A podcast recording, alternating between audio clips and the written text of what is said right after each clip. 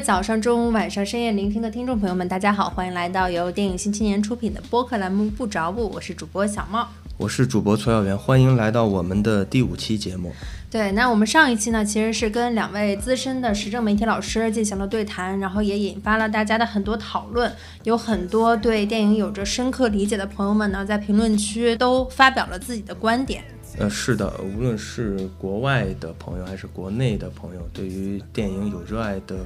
呃朋友们，都在呃积极的参与一些讨论。然后我们在这个小宇宙的下方和听众们也有一些简短的回复。嗯，那这一期呢，其实我们同样也是请来了两位朋友，两位年轻的，然后还处在不同的学业阶段的朋友。没错，他们。分别是在苏黎世大学读博士的佳璐，以及在北大读硕士的丁祥达。先请他们跟我们打个招呼吧。大家好，我是佳璐，我现在在瑞士苏黎世大学攻读博士学位。啊，我主要的方向是文学，但是我文学所研究的文本是电影相关的。欢迎佳璐。呃，大家好，我是丁祥达，现在就读于北京大学。艺术学院电影方向的研究生，那也欢迎祥达的到来。那首先呢，我就想问两位一个问题啊，两位选择就是继续去深耕学业的这个原因是什么呢？哎，可以先说一下，就是当时本科就读导演的原因是什么吗？我本科读的不是电影相关的专业，我当时读的是传媒英语啊，所以它就是涉及到一些英语文学，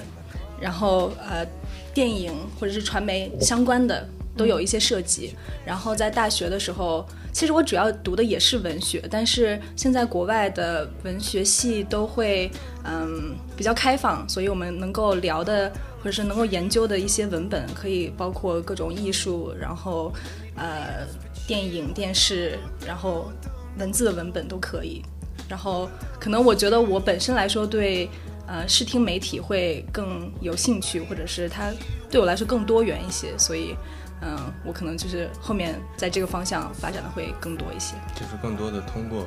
文字去去了解，就视听媒体也好，就是但是更多的是理论上文字上的工作，对，会多一些。嗯，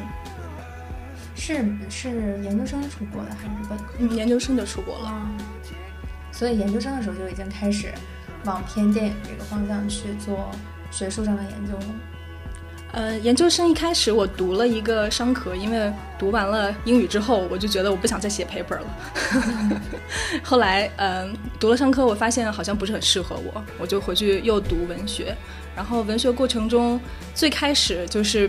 可能是比较功利的思想，就是想拿个高分，然后毕了业就行。然后，呃，可能电影对我来说就是时间会花的更少一点，在研究的时候，嗯。然后现在想，可能是因为我对视听的这种，嗯，敏感性会更好，所以可能对我来说分析它会更容易一些，嗯。但是越学，我就觉得它可以挖掘的东西很多，所以就兴趣也更深了。嗯，明白。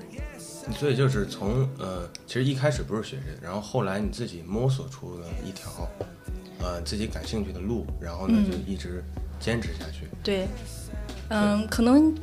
不是很传统的那种电影学院里边的研究风格。啊，我可能就是更像文学的方式里面，就是有很多 close reading，就是细节的阅读，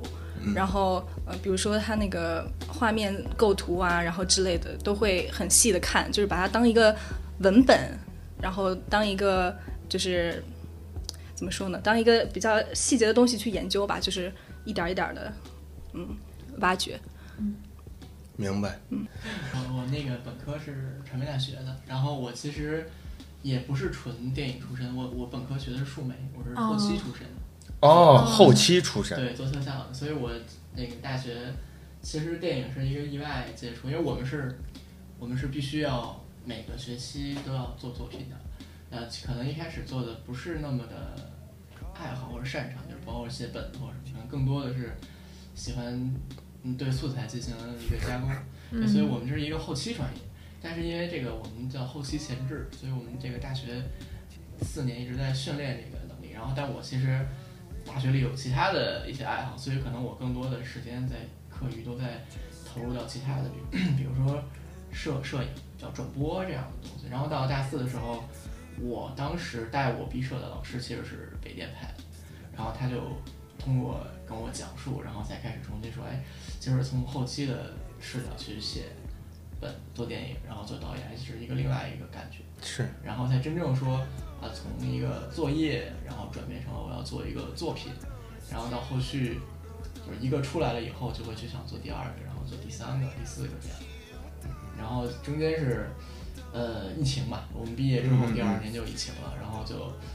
一直在流浪，流浪流流浪，然后就是也没有找到一个特别喜欢的一个工作，然后一个一个机缘就说，哎，我我们去读个书吧。就是它不亏嘛，这个比较比较比较那个什么，所以当时就想说，那我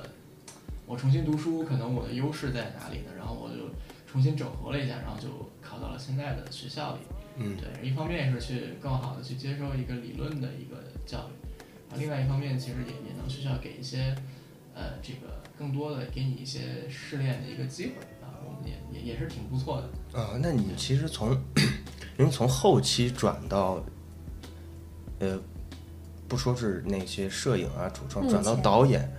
其实还是转挺大的，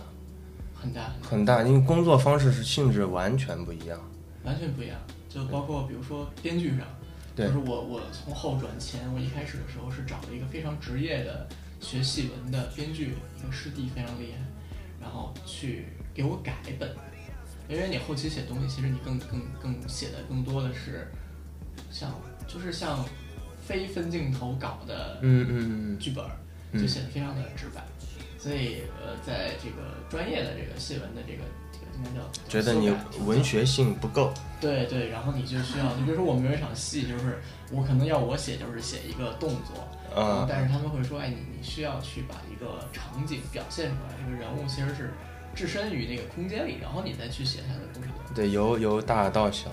对对对，但是这个。创作是不一样的嘛，就包括后期像像这样，我们更偏向于，比如我自己的片都是我，我能跟摄影聊得很明白，就可能跟其他的导演也不太一样，就是我我我写的都是我能拍得下来的，对，所以一般来讲，包括剪辑也是基本上都是我自己去做，嗯，就有自己的一个一个稍微的一个思路，但其实也是在不停的学习当中，那比较全能，呃不也不太全是，反正就是不停的学习吧。能能省下一些钱什么经费啊？主要是省钱，就是我理解这个，嗯，祥达说的这个，嗯，能能做下来这个东西，其实就在预算范围内写的时候就要考虑这件事。确实找你干活的时候，就说哎，这导演他还能干点别的。对对对，你就可以加分一些。对对。因为两位刚好就是一个在国外读书，一个在国内读书嘛，所以就是两个不同的环境以及知识体系的培养下，我们其实也想了解一下，就是你们两位在看一部影片的视角上是否是存在差异的？比如说，你们会选择一部影片的原因是什么？或者影响你们去看一部片子的因素都有哪些？佳璐先说。嗯，就现在在我脑海里的第一第一个答案是类型。嗯。嗯，可能我会比较偏向于看，嗯，drama，就是中文是什么？呃，我知道，我大概明白。剧情片，剧情片，对。然后，因为剧情片对我来说都是啊，把它放在这个社会的视角上去看，然后分析女性角色，分析她跟其他角色的关系，或者是从啊政治方面来看对人物的影响，或者是从文化。背景下来分析她为什么会这样，呃，就是这个人物为什么会做呃某些选择，或者是他为什么会在这种情况下，呃，跟这些人这样互动，然后或者是在理论方面，比如说精神分析论上，看他这个人的家庭关系对他人性格的影响，还有对他这个人物设置的影响，对，就是很多是理论为基础的，然后嗯。当然是根据你写的这个文章不同，然后这些理论会给你不同的视角来分析这个电影。哦，就是从从就这个，但我我没你这种体感啊，就是从理论从这个精神分析去去去看一部电影，是是是是是什么感受？就是就是嗯，可能更能看出来这个角色他性格形成的原因。嗯，打个比方的话，比如说。呃，《卧虎藏龙》里面的玉娇龙，嗯。她可能在传统的中国人的视角里，她就是一个很叛逆的少女，嗯然后她可能是会被诟病的，因为她不是那种呃遵循于传统，然后喜欢嗯、呃照着别人说的这些不同的规则来做的人，她更像是可能国外个人主义，她想要追求自己的这个想法，呃，追求自由意志，对，追求自由意志，然后就很有意思。其实我跟很多呃国外的学者或者是朋友聊天的时候，他们会觉得这个电影完全是非常中国的，因为它整个的设置、它场景就是完全是中国传统。但是呃，很多中国的朋友看来，这个就是一个外国电影。因为它表达的这个自由意志，就是跟可能中国传统文化不是特别吻合那。中国的传统文化在你理解是什么？就是我我觉得其实就是集体，就是老生常谈了，就是集体主义，真的很明显，就是你会为别人的想法妥协，然后你会想要为了别人更开心而放弃一些自己的呃目的或者是想法。我不知道这个是不是哦现在还是这个样子。呃，对，呃，会有，因为就是你比方说有很多，我能想我脑海中一下想到很多类似的情节，比如说我作为主角，我为了我的朋友也好，我的家人，嗯，或者我妹妹，嗯，呃，或者是呃然后去牺牲我自己，达到了某一种的高度，呃，也不是说高度吧，就是某一种呃平衡，对某一种境界。然后呢，呃，我这然后这样的角色是被歌颂的，嗯，对，没错，我觉得你刚刚用词特别有意思，因为你第第一个词说的是高度，因嗯为这个行为，这个牺牲行自我牺牲行为是被赞颂的，在中国文化里面。但是，呃，这也是精神分析的一个一个小小体现，就是你会其实把你的想法说出来了，但是你会就是这是你无意识里面其实你想要表达的东西，嗯但是你会再回想，意识里觉得可能这样用词不太对，嗯然后会选会选用平衡这样的词。嗯，但是实际上你想表达的，它就是一个高度，它就是被赞颂的东西。对，嗯对，是这这个是潜意识，对对，感觉有点像心理学。呃有点像。对，是是是，就是你你看你看一个看一个东西，就是呃，你西方那种呃，你说歌颂自由意志，包括《阿凡达》，很多国外呃就是进口到国内的很多片子，它基本上都是这个主题嘛，对人物都是这个主题。然后呃，国内的很多大片哈，那确实是集体的，会更集体主义会更多一些。嗯，对对，但集体主义这个词也是从国外来的吧？对，集集体主义这个词，它其实是我感觉它是相对于个人主义设置的，然后但是它在国就是其实这个很有意思，因为它在国内的字典里跟国外字典里它的嗯这个释义是不一样的。国外更觉得它像是一种呃政治含义，然后它是是经济上面它是一个集体共有的，然后它是一个消极的意思，因为它可更多可能是跟共产主义联系在一起，然后这个冷战后期还是有一些影响，就是这两个联啊，对对这两个不同的体系，然后呃，但是在中国集体主义会被认为是就是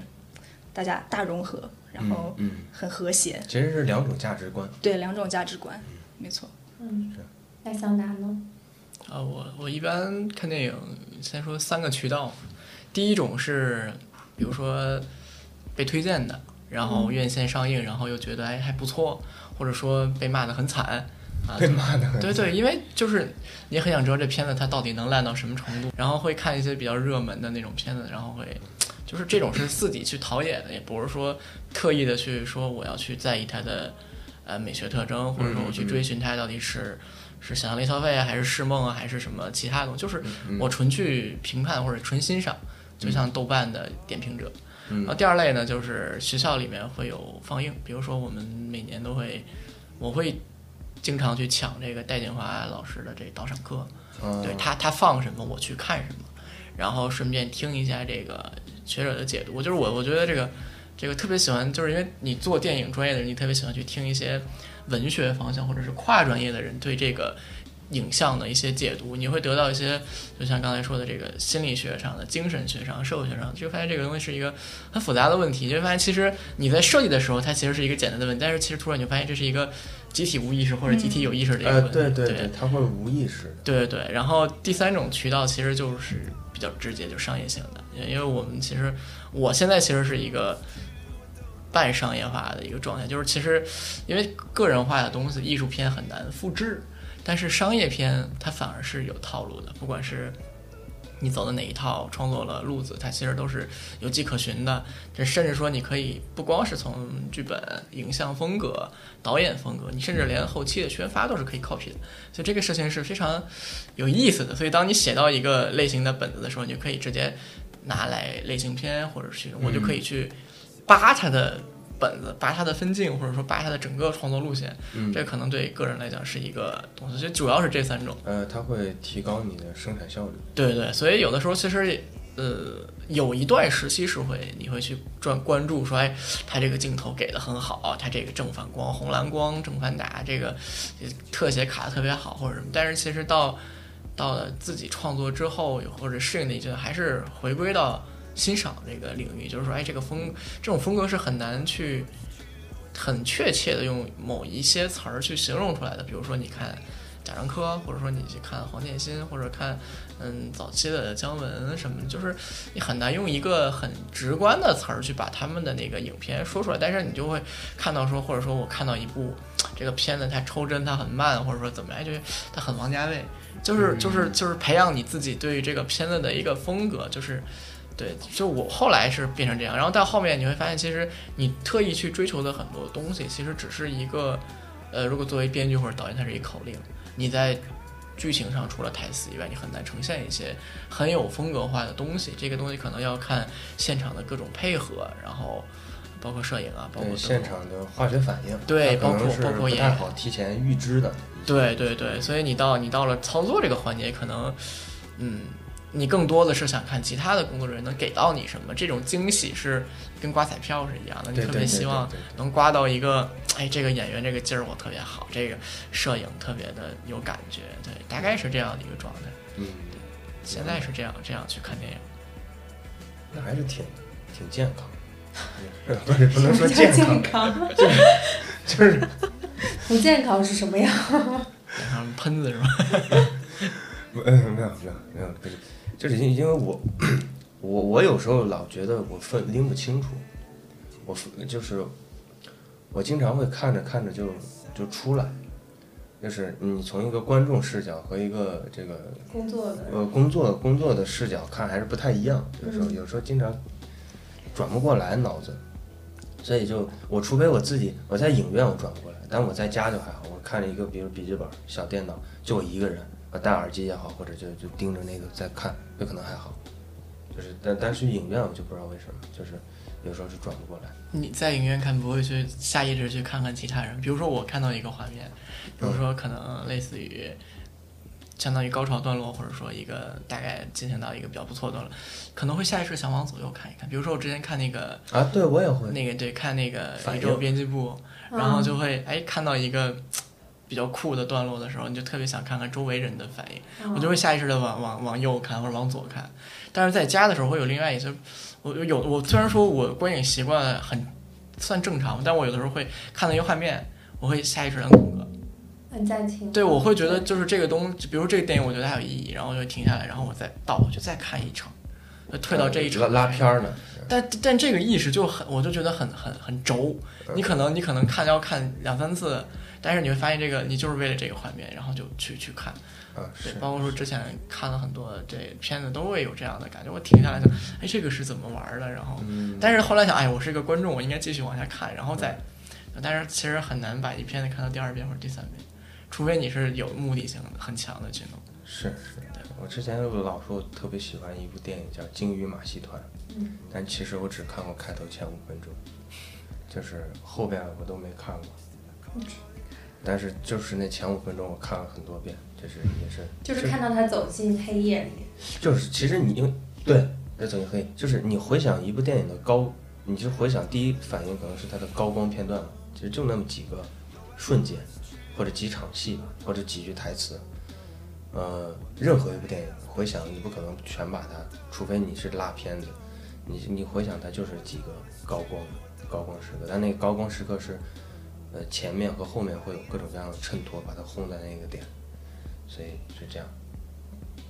大概所以这个记忆点是通过剧情方面，还是通过它画面上的，还是都有？都有吧。因为就是我，我觉得我有一个经历挺有意思的，就是因为我一开始去国外的时候，呃到直到现在吧，我记名字特别差，就不管是人名儿还是电影名儿，还是各种演员的名儿，然后所以我每次跟人家啊、描述一个电影的时候，我都会描述我脑海里一个场景，就是我会把它描述的特别具体，比如说它这个光是怎么用的，然后它这个呃颜色是怎么对比的，然后我说啊这个电影就是怎么怎么怎么样。然后可能这个跟你们刚刚说到的这个啊记忆点是、也是有联系的。对，每每个每个人嗨点不不一样。嗯，这有的人就嗨画面，有的人各种嗨情节。对，那还有人嗨声音呢。对，也有对，这其实记忆点，你记记中你记多了会，就是一开始你会顺着一个人说，就比如说我们高中艺术生嘛，他会艺考，然后比如说大家说哎提到张艺谋啊，你就要想起来红，或者怎么样，就是就是你讲到一个导演，就想他的一个一个标签。标志性的风格，但是其实你你不停的去学是一个撕标签的一个，就是会有一种要怼人的，比如说啊，你你说张艺谋他他的这个片子怎么怎么怎么样，他他是红或者什么，然后你会想，哎，那你是不是没有看过他其他的片子？就比如说像刚刚刚你说那个这个记忆点，比如说我我老是能记得那张艺谋那个有话好好说，他那个拿着大喇叭安红我想你，对，嗯。就是那个那个，就是就是我前阵子因为写一部戏，然后正好一个同学就给我推说你看一遍这片，我觉得这是我就是我看过呀，但是他跟我聊其他情节，我发现我根本没有印象。那他跟我聊那个，他坐在那个自己那书堆儿里，然后喝红酒，我说哎，我怎么没有印象啊？然后当我自己再去看一遍，说哎呀，我这只看过嗯，对那个简单的几个段落，包括赵本山的那几个段落，我发现哎，就只有这几个段落，但是其实这个片子是很很长的，然后它它也不像一个完整的，比如说或者说他们后来聊黄建新，啊，他就是建国大业、建党伟业，然后其实我认识黄建新是从。背靠背、脸对脸这样的片子开始的，其实是从那个黑色幽默那个感觉起来的，嗯所以其实现在看电影就用这种意识流去对抗 对抗那种意识流，一个四标签的一个一个题外话。对对对，嗯是是。那你们都会如何去评判一部电影的好坏？就是你心中的好电影是达到了一个什么样的标准？我觉得我总结加入心中的好电影，第一是类型哈，就是剧情；第二是女性，也不一定，不一定啊。不一定。啊，我说我说，因为我觉得他，女性，第三呢？我觉得他很很在意，呃，女主的电影。你且就是因为我们之前也有沟通嘛，我觉得会比较在意，呃，女主一个电影中女性角色的。女性角色的成长和她的，呃，那是因为我们当时聊的那个剧本就是一个女性角色，就是关于一个女性角色。啊，嗯。那那你你平时那就是你平时本身呢，就是。我最喜欢的电影是英格玛·伯格曼的《野草莓啊，那你》，它是一个男性电影。你和李安导演喜欢这这 对，因为我没有想想过这个问题，但是对我来说，我觉得好电影就是它故事的完整性，嗯。它是应该是嗯，这个人物本身他的背景，然后他的成长，然后他的变化，都是要很完整的呈现在荧幕上的。嗯然后同时呢，嗯，当然伯格曼他大师，所以他的这这些各种啊、视角，然后他的镜头语言的运用都是。我觉得对我来说都是在这个主题的呃控制之下的，就是都是为主题服务的。嗯嗯，然后这个整体性对我来说，可能就是评判标准整体。对对，明白。嗯对，我我在思考，就是国内有没有特别完善的女性角色的那种？对，国内好像就会把男性角色刻画的很丰富，但是女小性小城之春算吗？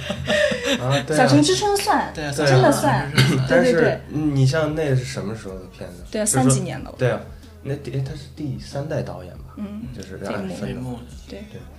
但是最近好像有很，我觉得有很有很多关于女性的电影，但是女性角色不一定被很完整、对对。很丰富的塑造出来。对有很有很很有魅力的女性角色，但是可能电视剧里面还有一些嗯，三十而已那种，稍微吧，稍微稍微就是在往那个方向努力，对对。但是也就还但是很多感觉很多窗户纸捅不破的感觉，嗯。就很多话不敢说。对，很多东西不敢写。比如说我写女性角色，小崔就会觉得太惨了。我说那就是这样的呀。嗯，是是是，我早期张艺谋也在做这个大红灯笼啊，大红灯笼高高挂，菊豆啊，都都是女性角色主导的。是主导，嗯，但是也是在父权制度下的对那个时候主要是父权下的，是对父权下的这个就女性的嗯，还是压制和反压制，就是很简单的两个。啊啊！我想起来了几个，呃，我的姐姐，我不知道你们看过，我有听说过张子枫，张子枫演的那个，对，然后呃还有狗狗十三算不算？狗差不多同一时期的，也是女性主主演的啊。狗十三叛逆的那种，嗯嗯。对，我觉得我我需要解释一下，就是我可能看国内电影比较少，所以 如果我说的不合适的那个，你们要 提醒我一下。没有没有没有，没事儿，随便说。我们我们可以解。国外前两年已经是不是开始解构这个女性角色？就像那个斯嘉丽用声音拿到那个。他 her，对我觉得那个片子给我一个耳目一新感觉，而且是在上海拍的。国外女性角色解构已经是很多年前的事儿了，现在已经不仅是，已经不仅是女性角色解构了，就是解构它就是一个大大方向，所有都是特别特别。那小南会觉得怎么评判一部电影呢？就是你心中好电影的标准是什么？好电影的标准，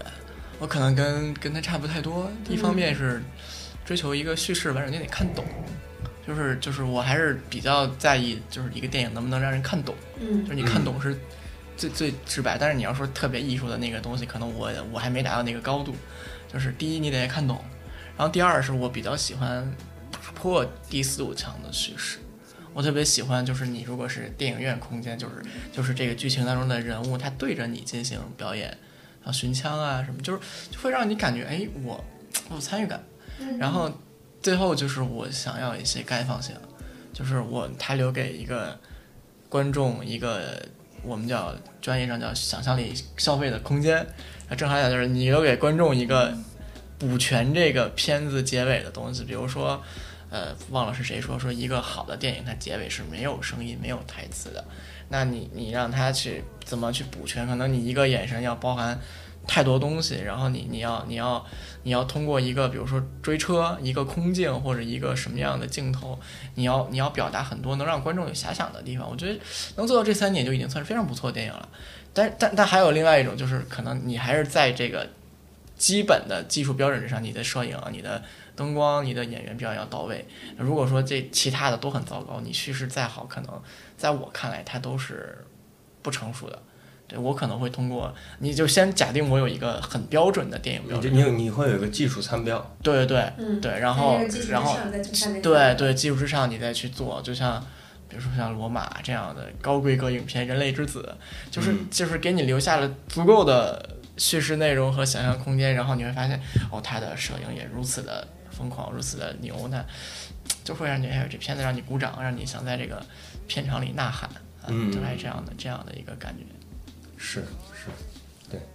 就是，但这个技术指标它是很重要的，不然是上不了院线的。就从这个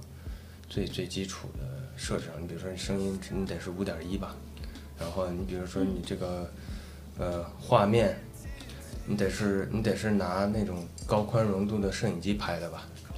然后呃它会有一些基础的设置，当然也也有，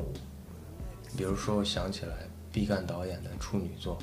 路边野餐，对，呃，他他的那个就是呃，可以说是呃，小成本，小很很小很小成本拍出来，对，那是一个呃，我觉得是一个很很捷径的走，就是我觉得是走捷径的一种方式。其实捷径这个词算是贬义词吗？也不一定，不一定吧？不一定，捷径这个词不一定是贬义词。啊，是我没说是贬义词，它就是个捷径。没行。你刚刚说到第四堵墙那个，我脑子里突然又想到了，就是因为你刚刚提到了宇宙探索编辑部嘛，我想问一个问题，你当时闭眼睛了吗？啊。我那个其实我第一次看宇宙探索编辑部观影特别糟糕。就是很晃嘛，你坐前排。不是不是晃，不是晃的问题，就是我已经做好心理准备，就说这个、这个药就是我我我是看的比较晚，就是我朋友给我推的时候就说你一定要去看这个非常好，甚至说我们那个前阵子不是开题嘛，我们班基本上大部分的同学在参考影片里都写了这部片子，嗯。然后我这就是我看的看的时候，其实我身边的很多朋友已经看完了，嗯。然后我我就就说你要接受它，它要比这个娄烨的片子都晃，也比《风雨云》还要晃，然后比风雨云还要他晃他让我们做做好这个准备嘛，然后我就去了，然后电影院算上我三个人，然后有一疯子，我就在双桥看的，然后那个哥们儿就金翼是吗？对，然后我的全程观感特别糟糕，就是那哥们儿特别嗨，啊，就是就是他他看到一半儿，因为我们就三个人，然后在三排特别搞笑，可能第五排点，我就离那个屏幕挺近，他在我前面斜着坐，都是独自的灵魂。站起来。对，就是让我觉得他是个疯子，然后我那个观影体验特别糟糕，然后以至于影响了我对这部影片的第一次感觉，就是我看完了以后，我的朋友们在群里就是一直艾特我说，哎？怎么样？对，然后我就回答是不怎么样，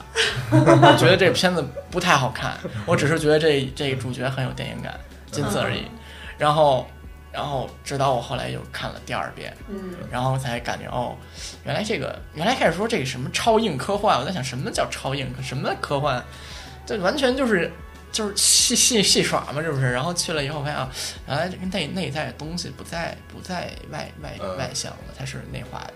然后就觉得哦，原来这个设计感很棒，嗯。然后你就开始去，包括说现在这个新媒体发达了，你刷抖音干嘛，就会刷到一些很很美的台词，对，然后你会突然想，哎呦，这个真真的很有设计感，因为那个时候正好就是你衔接《流浪地球二》，然后你去看这个东西，然后你会发现，这个《流浪地球二》根本不是同一个工业可操作性，但是它就是能有一个魅，就可能《流浪地球二》我不会看第二遍，嗯，但这个我可能会想去再看一遍，或者或者因为我一直就存起来了，然后我现在也通过一些渠道下载下来，然后能能看的时候我就随时再看一遍，嗯大概是这样。嗯嗯嗯这他们那个镜头晃的程度，确实就是路演的时候，确实有人就看吐了。我我看了那个对那个路演的那个、嗯那个视频，那就不能坐前四排呗。就是孔大山每次路演的时候，第一句上来就是先跟前排的人道歉，说 不好意思，确实有点晃。每次都是，嗯是，我。我没看这，但《风雨云》我知道，《风雨云》是，呃，我跟一朋友去看的，他当时确实是他就吐去了，就是看看一半儿，突然扭身就走，我说哎，这干嘛去了？然 后然后过了一会儿，过了十分钟吧，回来是看吐了，吐了十分钟。嗯，对对对对，那挺神奇的对这。种片子就很很很有意思。嗯，对他可能有的你在电脑上看是 OK 的，对完全 OK。你在影院那么大，沉浸，对你你镜镜头里晃的那一小下，在影院里都会放大，嗯就所有东西都会被放大。所以上影院的片子真的是，呃，就是要在很严格的一个规格之内。对，其实其实你三 D 也会很晕的，就是如果你不做高帧率的话，你三 D 特别特别晕。我之前读到一个案例啊，就是说那个李安在做这个比利林恩的时候，然后他就去找一些这个人去进行聊天儿，比如说彼得杰克逊或者什么说，哎，我这个做完三 D 以后，然后我这个动起来好晕啊，我能不能解决这个问题？然后就就是，然后那个彼得杰克逊当时就给他没有给他好像特别真切的建议，然后就去找了凯梅隆，然后凯梅隆跟他说，你试试高帧。嗯，哎，这比利，他就我就我猜测啊这个我不知道是不是真的，没有考证，只是书上写的。说这个李李安就开启了这高帧三 D 的一个，一百二十帧，对对对，嗯就开始给你玩这个。但其实那看久了一样也会不是很，但是但但这种感觉是很很很哇塞的。呃，对对对，我感觉刷抖音也挺 晕的，就它一直特别快，然后你一直要吸收不同的那个话题什么的。嗯，就是接收到了太多太杂的信息了。对对对，而且 睡觉前不能看这些东西，而且睡不着。对对对。那我有个问题想问佳璐啊，因为你在国内和国外都读过书，就是你感觉国内外的差教育的差异是什么？最大的差异是什么？呃，其实我在国内读的也是国外系统的，就是它是英国系统的，啊所以我可能不是特别容易做对比。但是如果我们俩，比如说我们俩嗯那个对比一下，嗯你可以跟我说一下你们中传当时你在学习的时候，或者是你现在做做研究生的时候，你们学习的这个系统或者是课程设置是什么样的吗？我中传，我可以说说中传，因为北大这个系统还是跟着老师去走，我可能更多的不在专业内，我可能去学心理啊，去学社会学的，就可能是另外的东西。中传是我不要求培养一个学者，就是起码在本科阶段，我们这是制作专业，他要求你你出来能干活，我就是给，比如说给公司培养一个能干活的一个位置，所以我们就是不停的拍练拍练，然后你。不要你拍成什么样，你都要拿出来展示。嗯，然后最好大家，其实我们可能跟北电、中戏差不太多，就在这方面，就是你要敢于拿出来，你要敢于做设计，敢于讨论，你不要羞耻去做一些你觉得在你小的时候或者是青年更更小的时候没有办法去启齿的东西，你要大胆的让它表露出来。甚至说你会觉得这个东西很傻很嘚儿，但是你要你要敢把它拿来，然后你也要敢站在前面，让其他的人去点评你这个东西有多烂。然后反复的几个环节以后，对，其实就会获得两种人。第一种人是我拍的多烂我都认，我都觉得我拍的好；第二种人是我不管怎么拍，我都觉得我还要再努力一点。对，这这这两种人会大面积的在这个学校里面产生。这个听起来，就对我这种 I 人来说，我都想脚趾抠地。为什么呢？会，就是我不能接受，我就是一直在展示自己的东西。没事，会有人陪你一起展示，你会有一 team。所以就是社会的历练，其实就是呃，不只是在技术上给你支持，还是在心理上。哎，对，因为你会你进了社会，也也会被这样，就是一直被评判的。对，其实，但是，但其实我们很多同学毕业了以后都会选择出国。嗯，对，就是就是，会觉得国内这个东西还是在某些方面还是弱了点，所以你就要出去，一个是。镀金嘛，另外一个就是我也不太清楚，可能可能出国来讲时间更短。就对于我们来讲啊，我想问崔老师，因为你也是学电影的，嗯，然后你们也是实践比较多，是不是？对，呃，我我我就说我自己啊，嗯，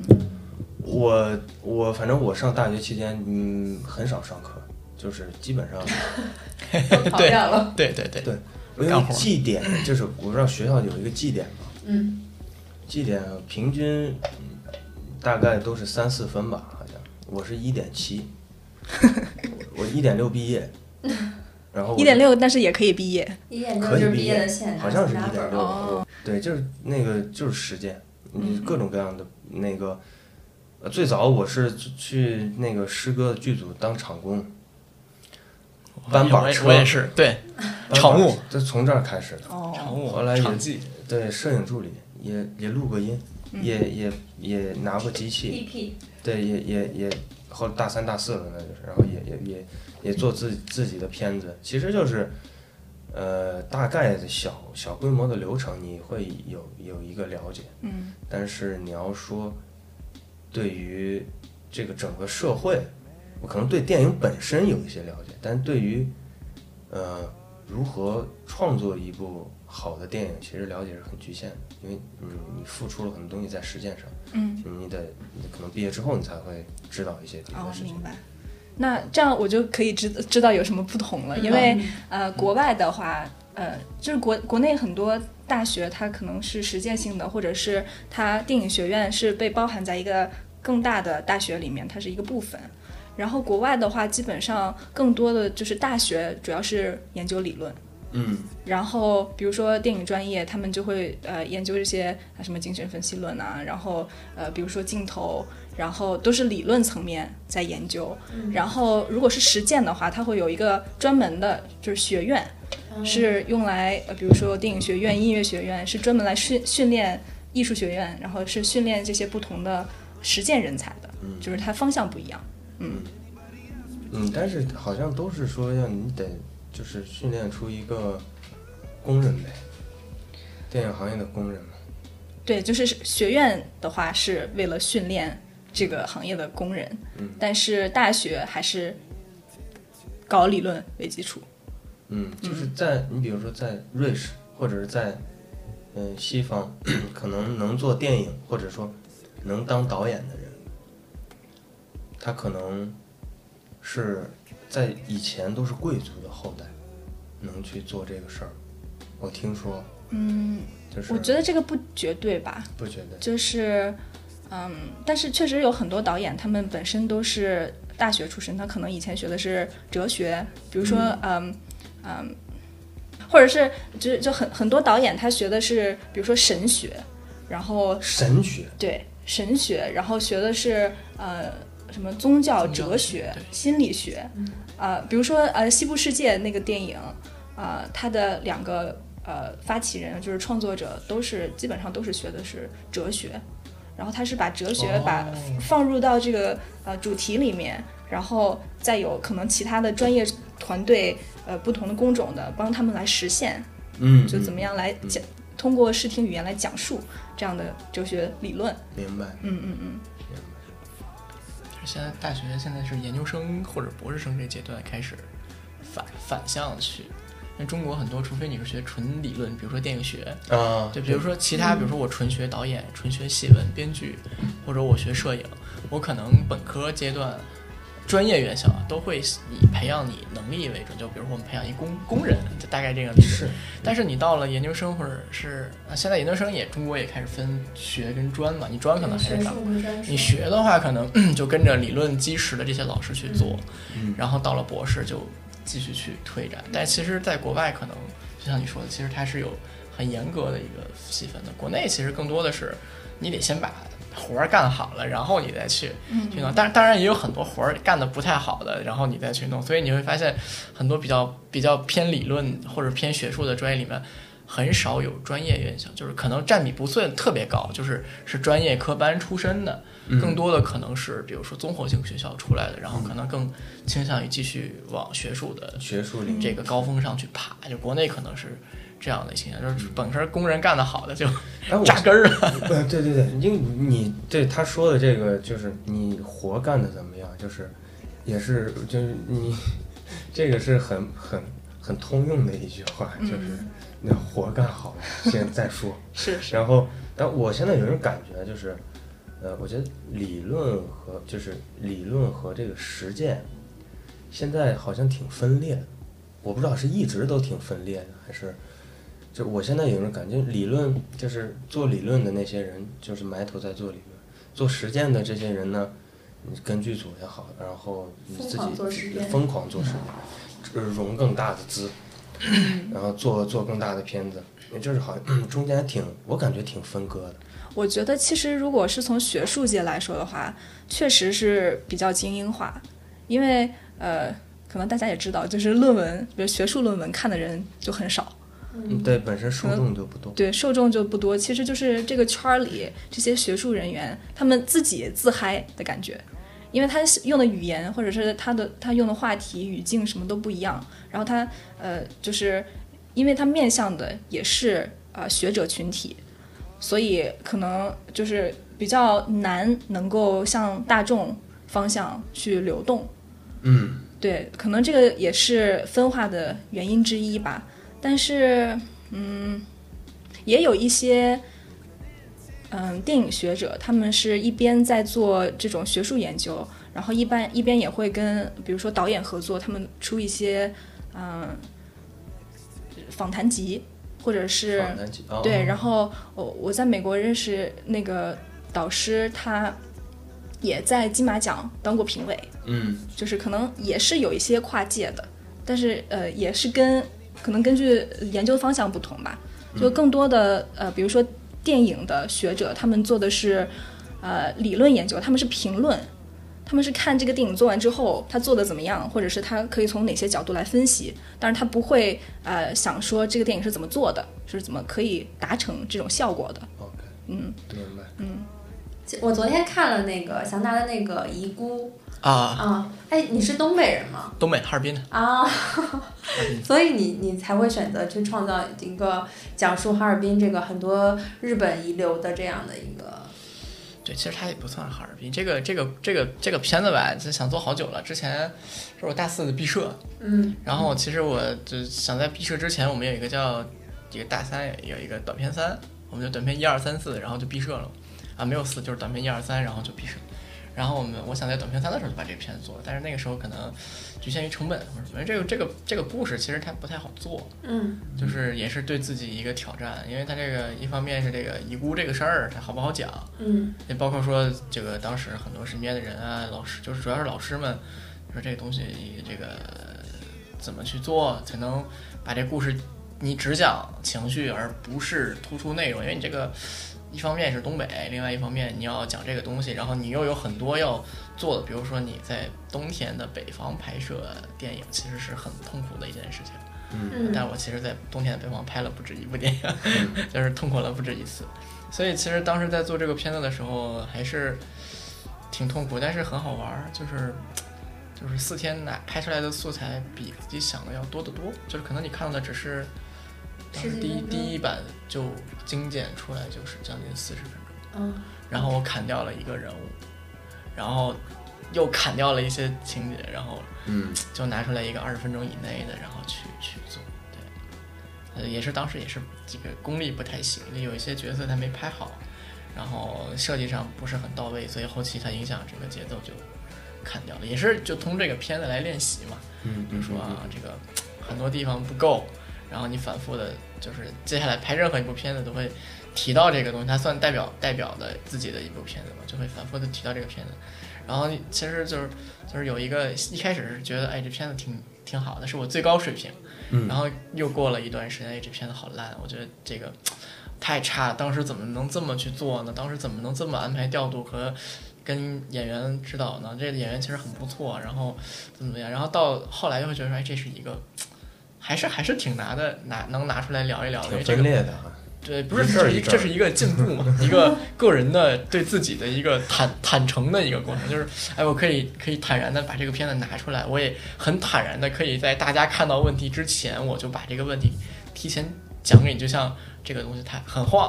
我可以说这说这个这个片子它很很硬，但是嗯它有自己的那个个性在里面，对，或者是什么样，是是是，这这个话最好是导演自己讲，对，等别人讲出来就会就就会就会尴尬。对，很尴尬。对，后续又拍了几部片，包括我去年拍了一部叫《莲枝》的影片，嗯应该算是纯商业片，嗯算是吧，商业短片是全资的，然后有有工资，然后去写去拍，然后就是去满足投资人的一个一个去世的一个一个愿望，然后去执行。其实就会发现，不管怎么改，就是已经形成一个固有的一个链条，就是我一定会有一个什么样的段落，一定会在什么地方加一个跟这个影片根本没有任何关系的一个嗯呃拍的很好看的画面，大概是这样，就是会会有一个定型，大概是。嗯那包括我接下来要要拍的两部片子，可能也会进行这样的一个，那可能就是属于你，属于你的那个表达。对，就是就很想要的。就如果是我还是导演的话，嗯对，还是会这样做。嗯，明白。这遗孤这个，反正这片名虽然起的很直接啊，但我觉得起的挺好的，尤其是东北，尤其就是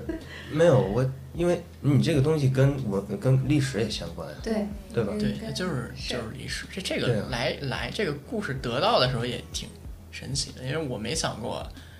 没不就是我是从零突然知道了一堆这个这样的群体存在，然后嗯一个很很巧合的一个场合，然后就知道哎，原来有一个身边的一个朋友，他就有日本血统。但其实你知道，在东北，你要是日本小孩儿，我我小我我初中的时候就有一个日本转学生，嗯啊，那其实这这话可能有点反民族意识，但是其实正正反都有吧，就是我们会追着他打啊，当然我可能不太会，但是对会说哎小日本的就追着他打，就是东北是这样的一个很仇日的或者是对立的一个，所以你如果你一个东北人你要讲这个东西，你搞不好是很出格的，嗯对，所以我当时就想说我我不想讲他，我其实关注这个故事想讲的就是。就是就是那种那种情感，我想去表达一个，比如说母爱或者一种情感。我我跳拍民族的东西，我就只聊嗯影片的叙事上的内容和情绪上的内容。嗯对，其实现在来看也还好，没有、嗯没有没有太多被还在反噬的东西。还在控制，就是控制在控制范围内。对对对，就包括表达上也比较克制。确实他，呃，我之前也大概有了解我，之前那个做过一个，呃，就是讲日本泡沫经济时代的一个一个一个电影的一些前期资料，然后呢，也是聊到遗孤，呃，因为好像就是说，就是因为左右不沾嘛，也有很多可能可能一些人在日本，也有可能一些人在在东北，然后他在日本其实也是同样的，呃，差不多也是也是被就是被排斥，对被排斥在外的那么一波群体，可以说是你不你能这样算是边缘人物吗？算算吧，这种就算是边缘人物。对对对，但是是很，但这些人是很有魅力的。嗯，就就敢敢于在一个大跳水的时代，对去去就是笃定自己本来命运的人，其实我觉得。就是我，我想做一个这样的，但是本子写了，但是没有，因为这个很这个其实，在那个剧作类型里，这那个这是不是叫那个变迁仪式？算不算可？能可能算吧，他就接受了，他可能还加点民族性，加嗯加加点种族的这个东西在里面，就但是在中国不太好讲这样的故事。是是是。但是又又见奈良他他表达了一种对啊有这样的右感觉。见奈良那个导演叫什么来着？我我忘了。哎，我有我就知道监制是贾哥，奈良导演，他有一个叫叫他其实有，就是就是我我还认识他，我们之前见过好几次，但是我就忘了叫啥，叫什么鹏飞哦，鹏飞，对，对我听说他那个就是你说右见奈良，他好像在日本待了，他有他预算的三分之一花在前期在日本待，就是做这个取景啊，那个这这个上面。他那个一个很大的叙事被拍的很温馨，这个事儿其实是，反正在我看来，我是觉得我会一觉得他没把这个东西做够，因为我当时在了解我那个片的时候，虽然是学生嘛，然后我们也费了很大的力气，就是嗯几个小就是剧组的几个主创就来到那个一个一个很很很多人的这个地方，然后我们去尽量把还活着的人就去聊，然后还淘到了几本真实的自传。嗯，而这个自传是怎么写的？我不要找文学的人来写，就是大作家、文豪，我润色的，我不要，农民写的。我之前找到一个专门给这些人写过东西的几个农民作家，身是农民，对农民作家，他写的东西非常直。这个东西对我们导演来讲就非常有用，它它不像文学性修改，说我这东西它有很强的叙事性，没有，它就像是日记。哎，我就读他那个传记东西，就特像读日记。嗯特好，好东西就是通过他那东西改过来的。我说，哎，这个这给创作提供了很大的便利。嗯对，然后就当时会这样，然后会让会讲一讲这些事儿，但是很很多人都避而不谈嘛。这个东西是现在这些人就是你，包括你说你小时候你认识的，现在这些人怎么样？啊，分几代嘛，就是就是直接出国的那几代，就六七八九十年代出，国肯定就不认识了。嗯，我认识的是留下来的人，就是嗯你离开的人，基本上很少有联系了。嗯因为出了一些可能国家上的，或者说一些本来就是民族有这个在内部有对立的情绪的这种情节，所以留下来的人呢，其实只是稍微把这个东西当成一个喝多了以后的谈资。好多人，哎，你知道吗？我我可能身上有个六分之一、八分之一的日本血统，嗯那为什么呢？啊，因为我祖上是遗孤。然后，但是其实对我们来讲，我们就会再继续去问他，那为什么你是遗孤？嗯然后他就会再讲啊，因为某些事件，战后被抛下留下，然后被这个好心的中国人领养，然后就一代一代传宗接代，就都到了我这一代了，可能是第三、第四、第五或者怎么样。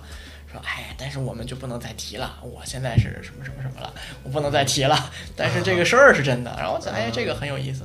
然后，但是你跟他聊，你知道你聊不出来任何结果的，那你就要去，哎，你这个你老家在哪儿？你你在哪个村子出来的？我能不能给我指个明路？然后你在那个村子里，对吧？你去跟人家去聊，哎，就发现真的能能碰到那种，就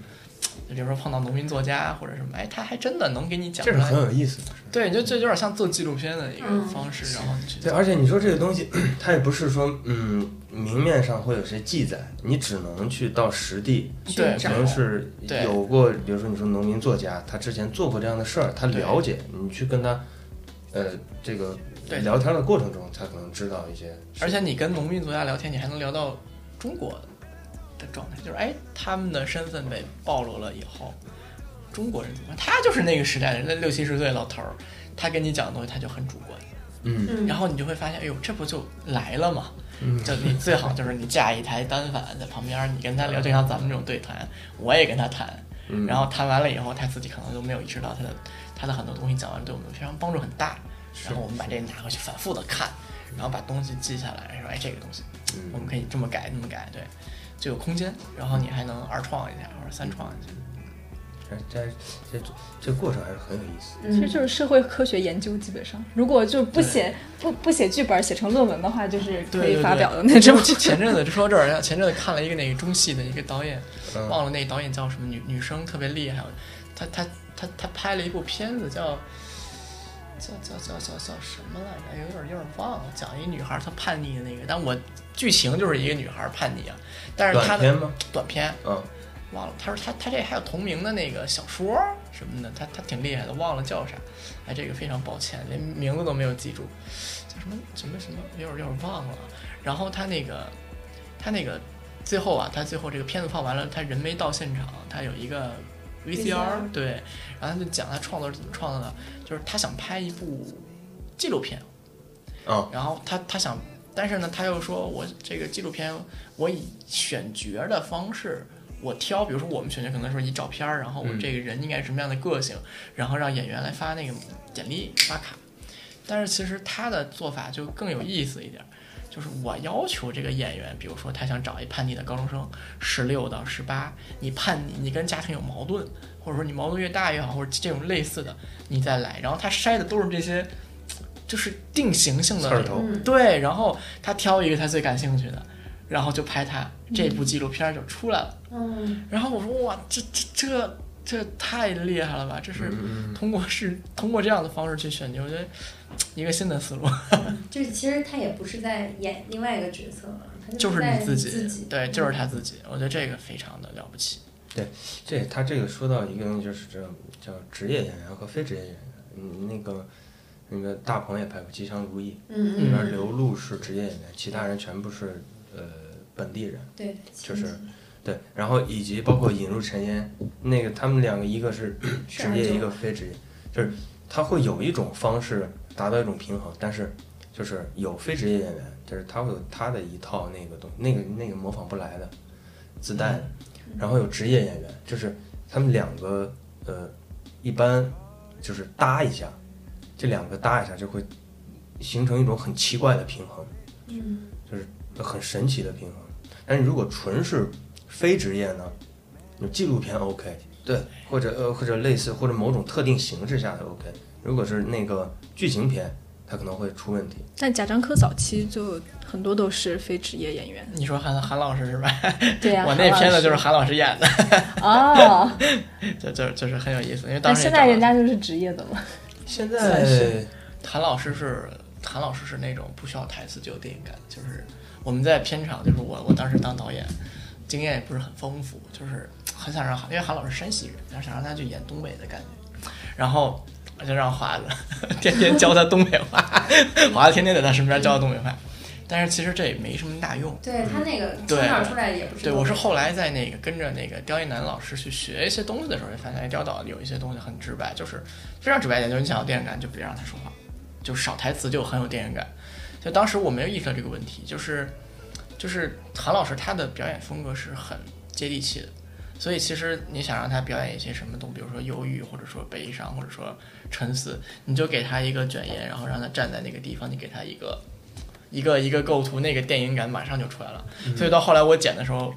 你就就是留了那个第一个镜头，但但这种不是说就是靠自我感知的，是全靠我不停的剪，然后一个意识就是说，哎，我可能这样要这样做，是一种舒服性的考量，就是可能这样，我可能我看着整个影片会更舒服。嗯嗯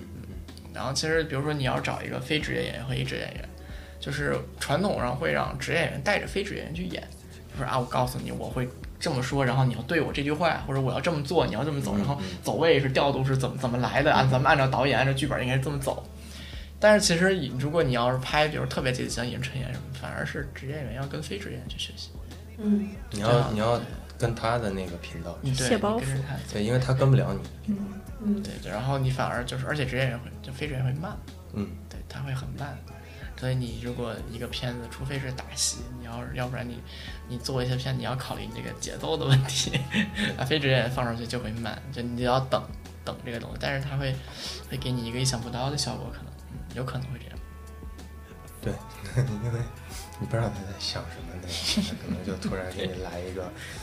在你剧本之外的东西就会出来，也也挺有意思，也挺有意思。那加入，你不是后面想要创作一个自己的本子吗？或者是塑造一个就是女性角色？我我其实之前有自己写过剧本，但是因为我有一点职业病，我写论文写多了，然后我写文学剧本的时候总是有一点分析成分在里边儿，嗯，就是我好像是呃一边在构思角色，一边在分析这个角色合不合呃我想要表达的东西，或者是合不合我想要呃把它放进的理论架构，就是我有一点儿没有办法把啊，我刚刚说那部那个片子叫儿童文学，啊，补充一下。对我有点没没有办法把学者跟创作者身份完全就是分隔开来。就比如说创造女性角色的时候，很多嗯情况下你就没有办法，你要把她塑造塑造成一个母亲，然后她可能会有嗯，包括从嗯父父亲，然后丈夫，嗯孩子多方面来的压力。但是有时候我们学术上呢，就会觉得啊、这个人物他有点儿类型化了，就是他有点儿刻板了。嗯，所以就是有时候在创作这些角色的时候，就是这两种思想就有点在冲击。就是我一般想写，就是你没有办法，因为他就是这样的人。然后另一方面呢，又觉得哎，这样写好像是不是有点政治不正确就是你？跟你跟他的距离感把握不好，对你对，跟这个角色的距离感，你又要客观的去是是，啊，嗯，但你又要去去去去代入的去写他的一些动动机也好，或者是那个类似于这种，是这挺也挺分裂的。那这个要怎么处理呢？我还没有找到一个很好的办法，因为我找非职业演员，你拍的时候可以让演员给你你的东西，嗯，可能我试镜的时候不给他看剧本，跟他说我要的情绪，让演员懵，然后他给你随便演。只有王家卫的方式是吧？没有，王家卫是给都不给你。啊，什么都不给。你演什么我写什么。呃，然后那个创作就是我帮嗯瑞士一个纪录片导演，我帮他做过助理。然后就是瑞士其实做很多拍纪录片的，因为它市场小，然后要是做那种啊呃虚构片儿的话，就是市场太小了，它可能不容易回本儿，所以有很多做纪录片的导演，嗯、他们工作流程基本上就是很多前期研究的是研究过程，然后嗯他们走资金的话，可能就是通过国家基金会，啊，对，基啊本上、它是有扶持很大力度的。对，就是专门是呃给呃就是当地的嗯电影工作者设立的这些基金，嗯，然后让他们去投资投资啊之类的，对，啊，它呃它是保护性还是比较强的。对对对，就是你这一部片子可能一一定要，比如说百分之六十或者百分之七十都要是本地人，或者是你要用哦会有这种要求。对对，或者是本地的这个呃场景，哦，对对对，你有多少投资是一定要花在这个国内的。哦，这样。对。啊，那那我大概，呃，国内也也有，比如上海文化基金会，嗯每年其实扶持力度最大的就是上海电影节那些。然后，呃，但是他可能扶持的是一些很成熟的作品啊，嗯比如说，嗯，文牧野导演，我不是药神，你包括申奥的，呃，就是他孤会注一掷。呃，孤注一掷我不知道他有没有扶持，之前受益人受益人有扶持，对，因为之前我们也申报了，我就看那个资助名单上，我就看见了这些，就是他他会他会扶持一个能成的事儿，呃，就是呃，他不会做雪雪中送炭的事儿，他会做锦上添花的事锦上添花的事对，属于这种。然后他也也会有一些要求，比如说就是你要有景在上海，必须在上海。然后呃前两年是就是你要有景在海南，就是因为之前在上海做这方面工作的人调到海南去了，然后也是也是基本上要跟着呃跟着这个扶持政策走，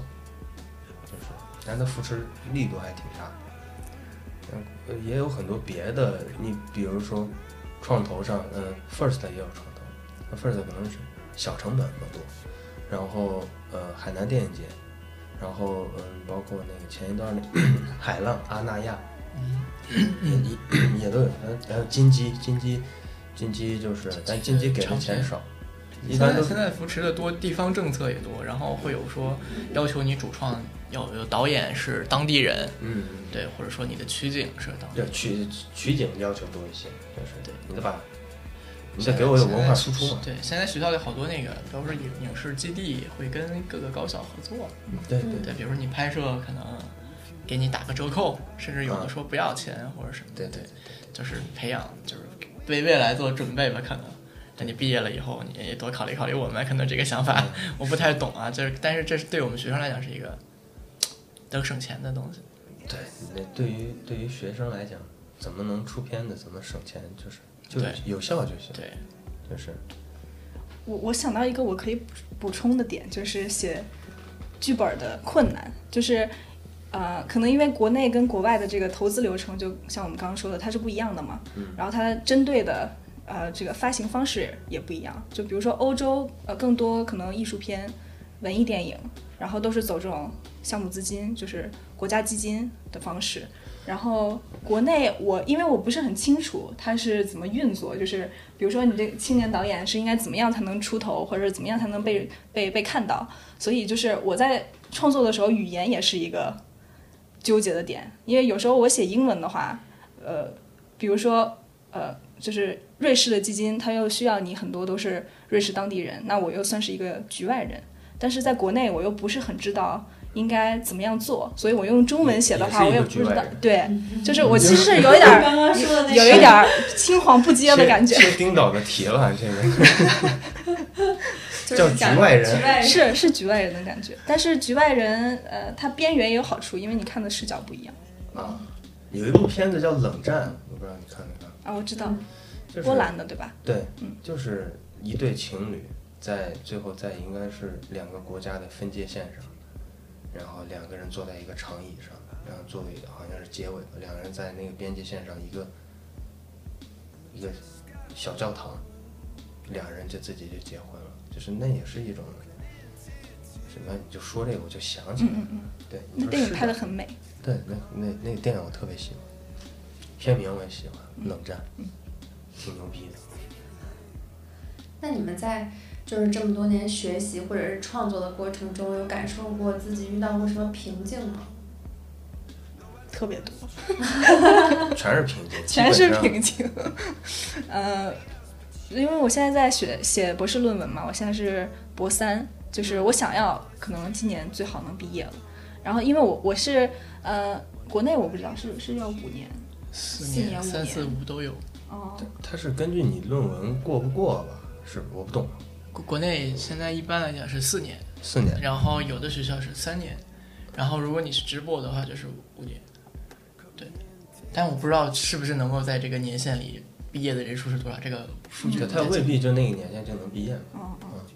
反正就是呃，国外的话是三到五年，嗯，根据你学的这个学科不同，然后我们文科一般都是独立作业，就是个人的项目。然后我现在写，我觉得我之前最大的一个瓶颈就是，呃，因为学术论文你一定要就是博士阶段，你一定要写出一点儿新的东西来，所以你要把自己放在一个啊、呃领域里面，然后推陈出新。推陈出新，哎，你这词用挺好。谢谢。想到了一个成语。然后呢，呃，我当时就是比较困难，因为我我学学的这个就是中外对比，就是中西呃电影对比，嗯，本身它是它又广，然后分的又细，所以就是很很不容易把它放到某一个具体的领域里面。然后这个我花了可能比较久的时间。然后其他分析之类的就是哦对，呃，今年年初我做一次大改，本来是呃四张，然后现在我改成三张，就全全那个呃排列重新排列组合了，嗯，所以就是 感觉写完写完第一稿就可以重写了，你这也是牵一发动全身。嗯，差不多。那丁导，听见了。我们 其实我觉得做创作的主要是钱啊，创作最大就包括除了钱以外的，就是最大瓶颈是，当你参加很多这个影展，你当然你会跟其他的很多导演进行交流，然后你会遇到一些你真的觉得很牛的人，嗯。嗯，对他们的出现啊，其实对你来讲是一种很大的打击。就会让你觉得我我这么寄生于对但还比这个还可怕，就是他他跟你的差距其实是拉的很大的，甚至说当这个导演他还可能还比你小，甚至说他的第一部片子就已经比你很成熟的作品还要能打的时候，嗯你的第一反应就是我为什么要干这行？对，然后然后但但其实你你你兜兜转转嘛，就有的人可能就我放弃了，我去干一些别的，但有的人像我这样的，可能我兜兜转转没成功，然后我就就不太擅长干别的，那我就会想说，那我我我只能坚持下去，然后看看怎么样。把自己变成一个艺术，就是艺术片导演的没落啊，就是你还是要走一个能能动的一个商业的东西。对，这也不能说商业，就是说你你你只能在商业的这个模式上才能够有视觉上的提升。你说个人风格或者什么的，就是虽然说艺术是没法做很横向对比的，但是其实你你你会心里有一个东西，说这个这个思路太强了，这个导演太厉害了，他对你来讲是一种降维打击，你会很想放弃，这是最大的瓶颈，就是。你甚至觉得说，哎呀，我我我是不是要放弃？就是可能有很多次这样的时候，所早以上睡醒，前一天喝大，第二天睡醒，为什么要干这个？对，经常就我，而且我们写戏经常就是你需要有酒精，甚至有的时候你需要有一些啊、烟酒都来的东西，你得抽烟，你得喝酒。当然我很少抽烟，我都是喝酒。比如说我我跟制片人聊，然后或者跟呃编剧聊，可能一个片子有两三个编剧，然后我们就会边喝边聊。就是没喝到瘾，我是绝对不写的。我昨天晚上就是先把自己用一个半小时的时间喝到一个比较朦胧的状态，然后好开始动动笔写。对，但其实会有很多错别字，留给其他人去去校正好了。更有效吗？喝多了再写。不是因为有些东西是情绪，比如说我我我我这个，比如说我假设我这个本子里它有人失忆的段落，有有感情的段落，那你你很清醒，你很理性的时候。对你你很难会想起来一些点，就是你要，我是一个我一方面是通过书籍、电影，就是就去去偷。去去下意识的模仿，但是更多的是，其实你会带入某一个角色，比如说我写一个男性化的角色，可能我我会不管他年纪多大，我会在他身上看到我的影子，因为我写嘛，然后我就会给他一些我的东西，但是我的东西有的时候我出不来，就是你的理性很强的时候，你没法做，我得先把自己变成一个很感性的状态，就假设说啊，我要给我某一个分手的女朋友打电话啊，我就不行啊，当然我不会这样，就是有当这种情绪蔓延起来的时候，没事儿不着我。对我就会开始，哎，好来了，这情感戏就出来了，这个某一些呃可以拿过来有电影感的画面，哎，就出来了，我再润色润色，可能这事儿就差不多。但是你清醒的时候很难写出来这些，嗯，你清醒的时候可能更多的写的是动作，它的合理性的。这可能就是我写不了 剧本的原因，就是不是 也不也不光是这样，因为每个人不一样，每个人不一样。对我们当时学的时候，师师哥师姐说你喝点儿，喝喝喝点儿就出来了。像我们前几期采访王导的时候，他就说他不是写他喝完酒之后完全不能创作，哦。写出来的东西第二天不知道是什么，哦，就分人每个人不一样。对，每个人，那有人二十多岁就拍出来处女作，有人三十多岁，也有人四十多岁。你这是阶段，就每个人确实都不一样，这出来的感受也也都不一样，各有各的。有人就是晚，那你魏淑君，他就早，呃，脸就戛纳之子，哎呀很厉害呀、对。对，他在身上看到了广院的影子。同同一次在一部电影里面听到有人唱 唱校歌，没想到是这样的。对对，都都看电影看到校歌了，就哎可以。我我我认识他那个摄影指导叫阿光，也也就是特别厉害那个摄影摄影指导，年轻，就是他是我觉得我认识的年轻的摄影指导最厉害的，呃，特别能帮助到导演。但我这么说比较自私啊，但是他就是特别能帮助到导演。这样这样的人是很很很比较少见的，对就是导演会很对很很喜欢，因为我见到的很多都是喜欢跟摄影吵架。你要按照我这个去执行，摄影说你这样怎么执行？但我一般认识都是比较比较不错的摄影，都会，我是很少有，我甚至有的时候不太愿意写分镜，嗯。我会把剧本扔给摄影或者扔给 DOP 或者 DP，你们去帮我去做这个事情，然后你做完了我们再改。然后，但是其实有一些片子它拍的很草率，就是有一些东西它不是说我我一二三四五一步一步下，有的时候我我一写完剧本之后，如果我不赶紧三四五，我就没有二没有这个机会了。嗯所以就是你有这个机会，就天时地利人，加上之前还有疫情的那个时代，你有东西了，你还有点钱，你就赶紧把这事儿弄了。你弄不完，那那那就没有这个，对对对这片子就没了。对是对有的时候会这么出来一些东西，逼着你自己干这些事。所以你会你会希望有一个人能帮助你，对一个尤其是摄影啊这块能给你最大的画面上的支援。嗯没那口气儿，这和这片子就没了。对确实确实是这样。其实其实我觉得现在人电干电影的人少了，其实还是大家考虑清楚一点。像你之前说那个，像就就举那个例子说，啊、有一些东西在贵族干不了，其实在中国是这样的，就是长篇可能你有创投或者你有机遇，你可以有运气，但是你要是想做作品、做短片，就是学生时代或者说你接下来一段时间做东西的话，还是一方面是考虑自己的经济实力，另外一方面一定要考虑清楚自己是不是入这一行。你创投能拿下来当然最好，但如果你自己要做的话，这个事情其实我身边有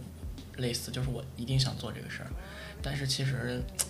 你你其实会带来很大的负担，所以你拍一个东西之前，就是要不然你就脑子一热，这东西特好我就干了，要不然你你你就多想想，只能靠脑子热，就是嗯，但有的时候你脑子一热，你你你连本儿都回不了。就比如说我拍一东西，可能它十几万、二十万我扔出去了，但是其实它根本就连一个水花都没记起来。就是奖先另说，你奖金都回不来，你什么都回不来。那那那你这个家里可能还承担不起这个费用的时候，可能这是另外的话题了。就是你干这行，你得想明白。所以身边很多人都是一边在打工，一边在拍。其实这个还挺挺挺挺纠结的。嗯对，是是，对你，你可能赚了两三年的钱，你三四天就花出去了。嗯，啊，很奢侈，很奢侈，一种很抽象的四天就花奢侈品，啊，是奢侈品，尤其艺术电影更是，电影特别奢侈品。嗯、因为艺术电影更难回本嘛，嗯，然后，嗯，你比如说一二百万、二三百万这种，他可能能回个一百都不错，他走那个艺术院线嘛，那你回不了本的时候，那这些人怎么弄呢？那当然也有投资人，就是我觉得你这个你这个导演 OK，我也不要求你回本，你就做你要做的事儿，很少有有是有，然后呃，但纪录片可能，啊，纪录片也也很不好做，纪录片，呃，嗯，它更难回本，就是你比如说呃，之前拍拍东北那个刘冰，嗯嗯，就沈阳那个，对他拍那纪录片特别厉害，像他们那种元老级别的，他们可以做到回本什么没问题。但是你要新的新的导演现在不太好做，因为基本上都是都要讲究一个回报，包括呃丁导说那学生短片，学生短片好像除了拿一些奖金，拿奖是很不错的回报。嗯，你如果呃，但你就别想着回钱了，基本好像没有回钱的吧？短片学生学生短片其实最大的事儿就是，不管写成什么样儿，你要面对这个影片，嗯呃，对，你要就是接受这个影片跟你想的不一样，但是。最快乐的事情就是就是最最简单的一个最核心的一个欲望，或者是你的期待，就是我能在这个片子里看到我自己，我我就是要这个。如果你要的太多，反而 会失去你原来的那个东西。所以就就一个片子最感动的事情，就是我我们之前就还是放遗孤这个，其实遗孤它照回本差太远了，就只是说我们当时三个人的一个，一个是毕业，一个是我们说一定要给这个本科生涯画一句号。嗯然后我们后来这片子在爱尔兰放的时候，我们就去了，我们三个人嗯正好是疫情，我们在在英国伦敦遇到了疫情，然后我们就就飞过去，然后那个片子在那个圣三一放的时候，就是我们旁边还有一些中国学生，就是后来后来我们就是交流的时候，我们就会发现，其实这个就是一个面对自己，然后觉得哎我还干了一挺酷的一个事儿，这个感觉，嗯，那就是这种东西，可能你以后在做更好的片的时候，未必有这样。就是坐在那个学院里，那个那个他们放映室的那个成就感，可能再也不会有了。肯定没有。嗯，对，但是那种感觉非常的爽，就是我我飞了，就那这样转机就二十个小时，我去这个城市非常陌生，然后我我嗯一个非常陌生的地方，嗯然后我看自己的片子，然后我就哇这个我我第一次给自己评射，评射我自己，就是这样，就是就是这样的感觉。那现在的学生很少了，就是还是大家可以，但是但是走学术的路其实很对的，就是你做研究，那我现在也在努力嘛，就是两手抓，两手，但是就是很很难，很困难，学术也不容易，很不容易，很不对啊。容易，非常不容易，嗯，比写剧本难。不是，尤其是呃，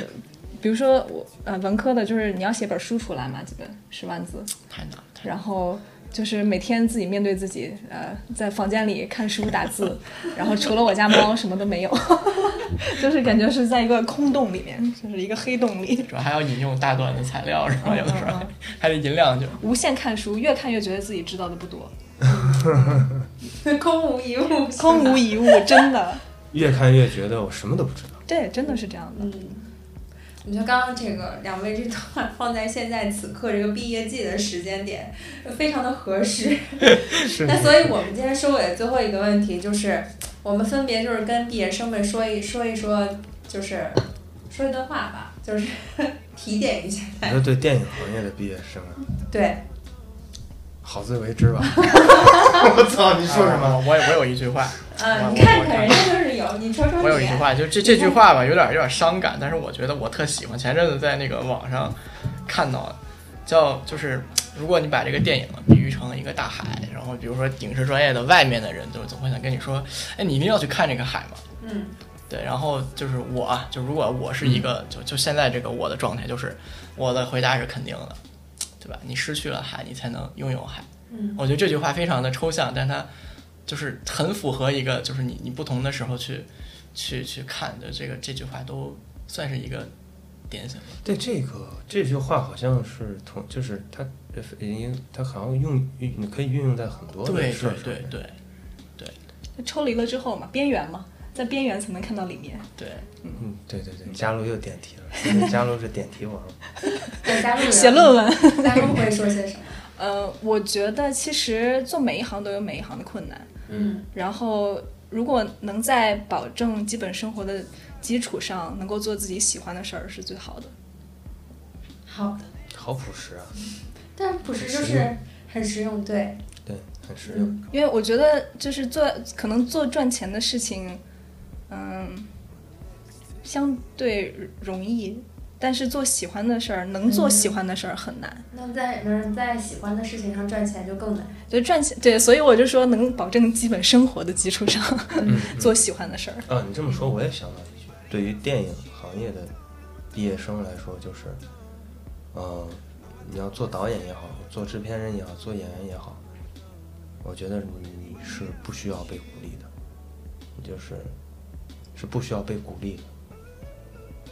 就就说完了。嗯，对，你要有自己的那个坚定的自我意识。嗯哦，这样的人是孤独，对，孤独下去才能有希望。呃呃，那但但你要是高度总结一下，可以是这个意思，就是但是呃，就是你是 就是可能别人能能帮助你钱，嗯或者能能给你信心，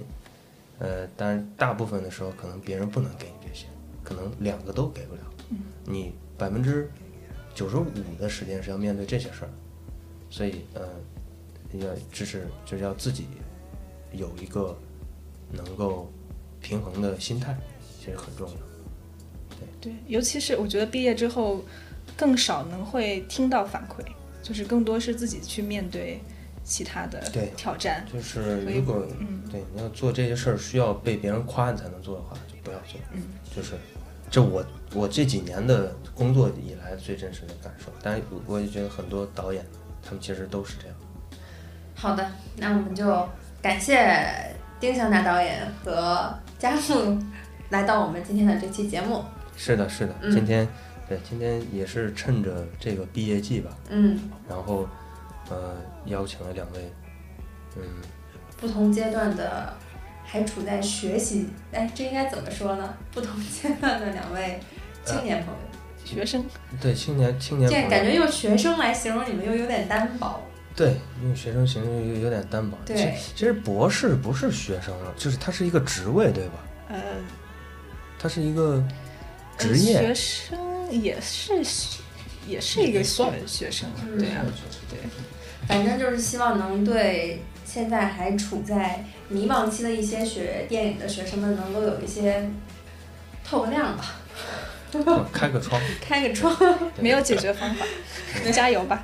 没有解决，硬熬，这是媳妇熬成婆。对。对对，我们一点鸡汤是没有啊，这嗯，真是一点鸡汤都没有，对。就是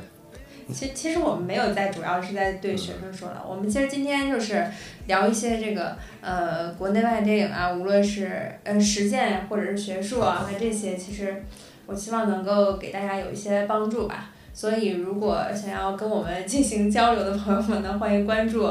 公众号“电影新青年”，回复沟通群，进入到群里面来跟我们一起进行沟通。啊，是的，是的，感谢大家收听啊。嗯，我们下期再见，拜拜。拜拜。course I do.